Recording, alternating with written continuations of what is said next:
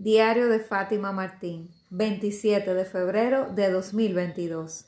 Buenas tardes, comunidad.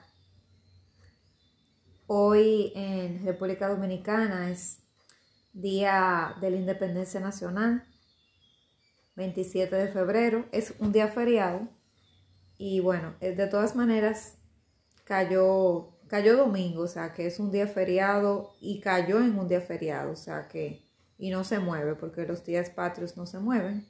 Entonces, nada, hoy ha sido un día tranquilo, realmente ni siquiera he escuchado todavía fuegos artificiales, no he visto muchos eventos. Eh, no sé, quizá porque domingo. Y nada, la cosa es que yo he pasado un domingo normal. Eh, o sea, no se siente que es la independencia, sino un domingo más no sé, no sé si, si es que han hecho menos eventos o qué, la cosa es que ha pasado como un día, un día más, no, no he visto como, como tanta celebración, no he visto eh, la diferencia.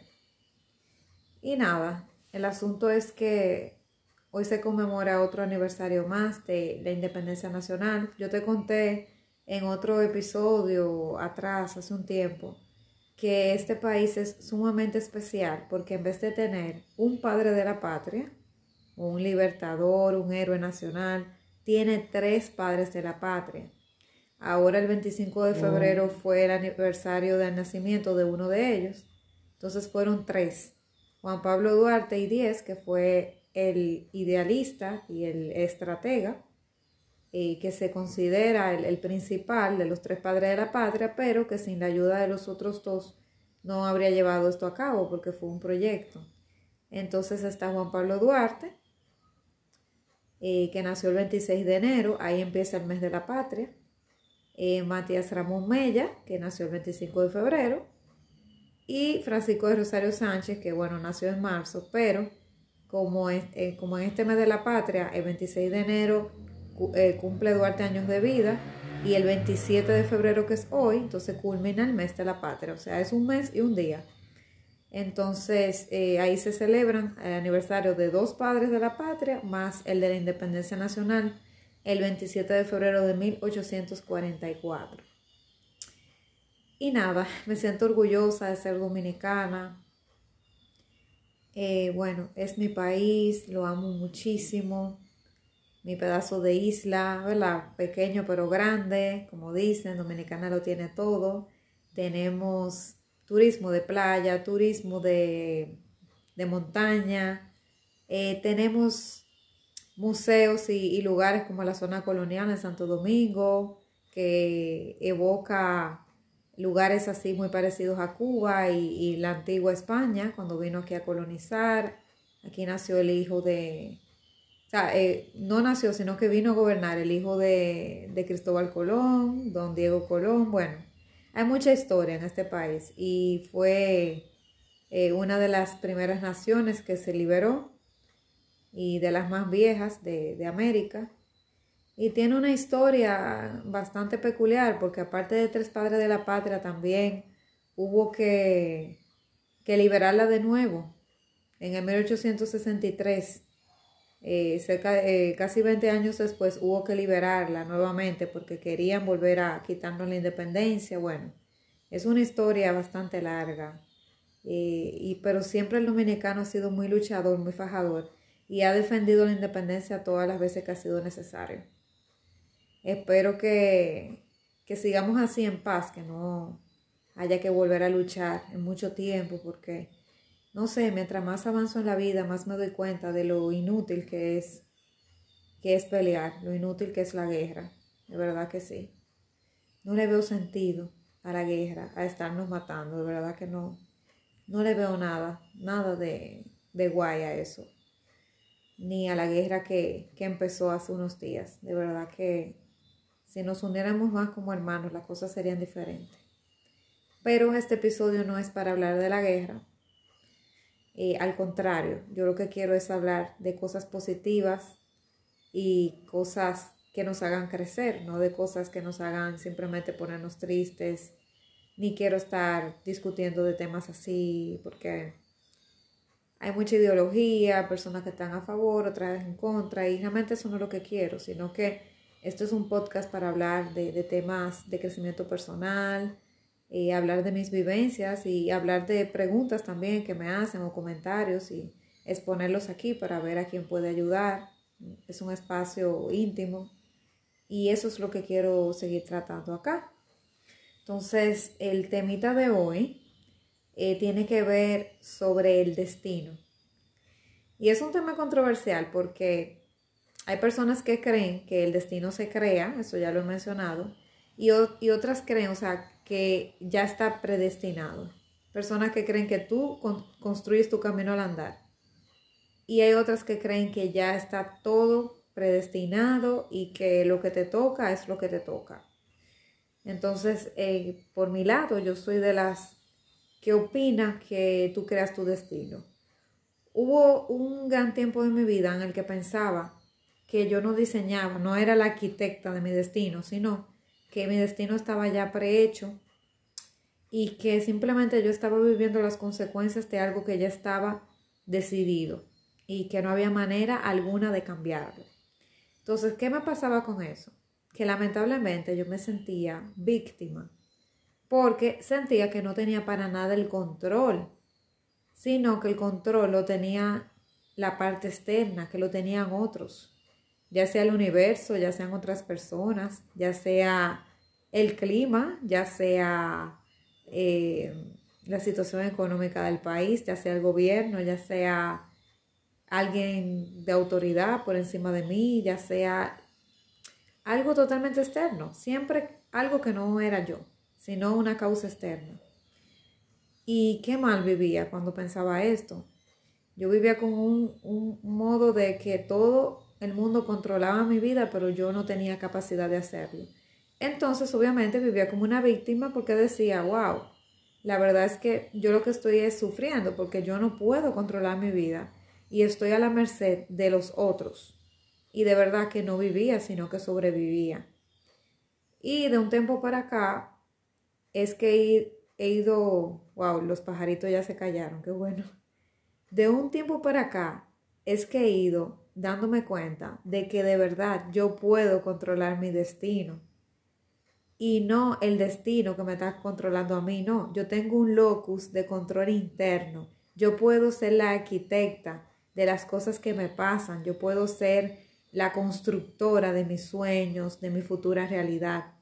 Yo no tengo que esperar que otras personas sean las que construyan por mí el camino o vivir a expensa del otro o viviendo la vida del otro porque no puedo vivir la mía.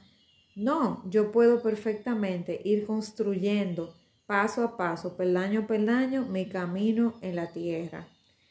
Y lo he confirmado porque he tomado decisiones desde que inició la pandemia hasta acá que me he dado cuenta que simplemente, aunque habían factores externos, la mayor parte del hacer de que esas cosas se construyeran o no dependían de mi decisión. Incluso las cosas se veían a veces totalmente imposibles. Wow, volvieron otra vez los pajaritos, pero nada, se quedan de fondo. Eh, yo pensaba que las cosas eran totalmente imposibles muchas veces y que si hacía un cálculo, por ejemplo, económico, no me daba para hacer algo, pero me he dado cuenta que cuando yo decido que por ahí voy, aunque no tenga el total del dinero o aunque no vea el final de la escalera y solamente vea el peldaño que tengo que subir en ese escalón en ese momento y lo demás oscuro, me he dado cuenta que cuando estoy firme en una decisión, cada vez se va mostrando el peldaño que necesito hasta que llega un punto que poquito a poquito, agarrada de la fe y esa, ese manubrio que viene siendo la fe, al final la escalera se completa. Y cuando llego al último peldaño, se ilumina la habitación. Y veo la escalera completa y miro hacia atrás y veo todos los peldaños hacia abajo que subí y lo que pude realizar. Pero antes yo pensaba, como te dije, que mi vida la tiraban otros una persona tiraba de un lado, otra de otro, otra de otro. Eh, la situación económica, la situación del gobierno, la situación de qué sé yo qué cosa, que la inflación, que el precio de la comida, que el país, que las oportunidades, que la edad, que todas esas cosas eran factores externos, más las personas. O sea, yo por ejemplo decía, bueno, yo no consigo un buen trabajo porque no me dan la oportunidad. O eh, no puedo subir el puesto en la oficina porque mi jefe o mi jefa no me da la oportunidad. Yo he demostrado lo que doy y la persona no me ha dado la oportunidad y por culpa de mi jefa y por culpa de fulano yo no puedo subir. Entonces me hacía totalmente víctima. Entonces, en cambio, si cambias esa mentalidad y dices, bueno, eh, yo me voy a preparar para tal puesto, me voy a nominar, no se dio, bueno, vamos a examinar por qué no se dio. Si es algo que no tiene que ver conmigo, yo hice mi mejor esfuerzo, ya yo estoy tranquila y puedo empezar a hacer el plan B, porque en la vida hay que tener un plan desde la A a la Z. Y posiblemente el plan 1 no se te dé, y si no se da el, escenario 1, tienes que irte al 2. Ah, no, yo me esforcé todo lo que pude en ese trabajo, no logré conseguir la plaza, me esforcé, me siento satisfecha de lo que hice y aún no se pudo. Bueno, pues quizás sea momento de contemplar otras posibilidades y entrevistarme para otros empleos porque quizás mi camino no está aquí. Bien, entonces así mismo hay que tomarlo en todo lo demás. Pero ser tú la persona protagonista de tu película, ser el creador, ser la persona que tiene el timón en la mano. Es cierto que va a haber circunstancias externas totalmente a ti que tú no vas a poder manejar, pero hay otras y las pocas que tú puedes controlar o las muchas eh, son las que tienes que manejar. Porque es que antes yo decía, bueno, ¿de qué vale? O sea, yo simplemente me resignaba. ¿De qué vale que yo me esfuerce? No vale de nada, porque igual esto depende de lo que fulano prensejo decidan. Hasta que decidí agarrar el toro por los cuernos y decir, bueno, yo no puedo controlar estos cinco factores externos, pero puedo controlar estos dos. Y los dos que podía controlar, tomaba cartas en el asunto, me empoderaba y lo hacía. Y así lo he ido haciendo. Y hace no muchos años, hace poco de que estoy en este proceso, yo diría como desde el 2019 estoy en esto. Y de verdad, o sea, yo miro hacia atrás y digo, wow, si yo hubiera, me hubiera dado cuenta que yo era la arquitecta de mi destino y yo era la que tenía el control y podía accionar y crear mi propia realidad, por lo menos en un gran porcentaje, yo estaría en otro lugar. A veces hasta la culpa me quiere agarrar. Y yo digo, no, es que no estaba consciente. Porque es que hay que tener un nivel de conciencia, de despertar, para uno darse cuenta de esto, de que uno no es víctima de las consecuencias de la vida, sino que tú eres el protagonista de tu vida, que la vida no, no pasa por ti, sino que pasa para ti. Y cuando te das cuenta de ese gran poder creador que tienes como ser humano, que lo tenemos nosotros los seres humanos, ese poder creador, entonces se te vas a dar cuenta de toda la capacidad que tienes. No me lo creas, compruébalo. Yo te digo, yo en mi caso llegué a comprobarlo.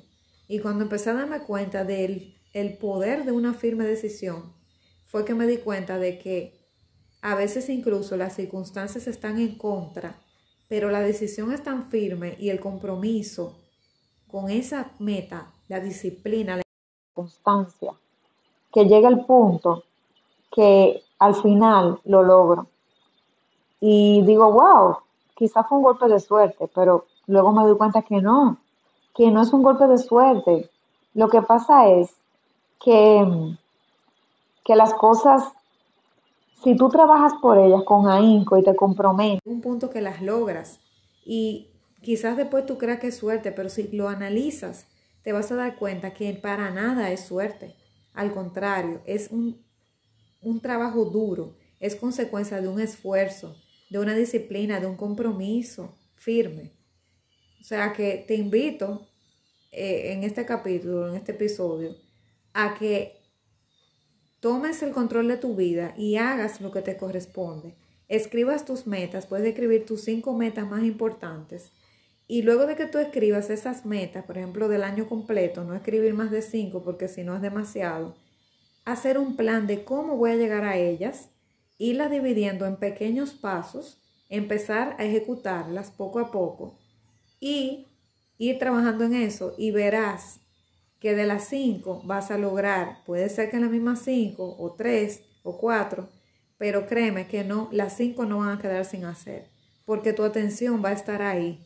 Y al final del año te vas a, eh, eh, te vas a, sentir bien porque posiblemente hagas más de la mitad o las cumplas todas y vas a cumplir otras que no estaban ahí, pero que también cumpliste.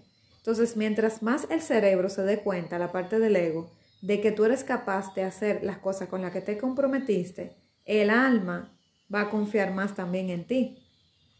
O mejor dicho, al revés. Cuando el alma lo hace, el ego se da cuenta de lo que es capaz. Y el ego va a coger más confianza en ti. Y el alma y el ego, el ser y el ego, se van a ir aliando más. Y vas a tener más confianza y autoestima. Porque ambos van a trabajar por tus sueños. Porque ambos saben de lo que eres capaz. Te invito a hacer esa, ya que el año apenas está empezando, te invito a hacer esa prueba y me cuentas en los comentarios cómo te va. Y bueno, lo dejo hasta aquí.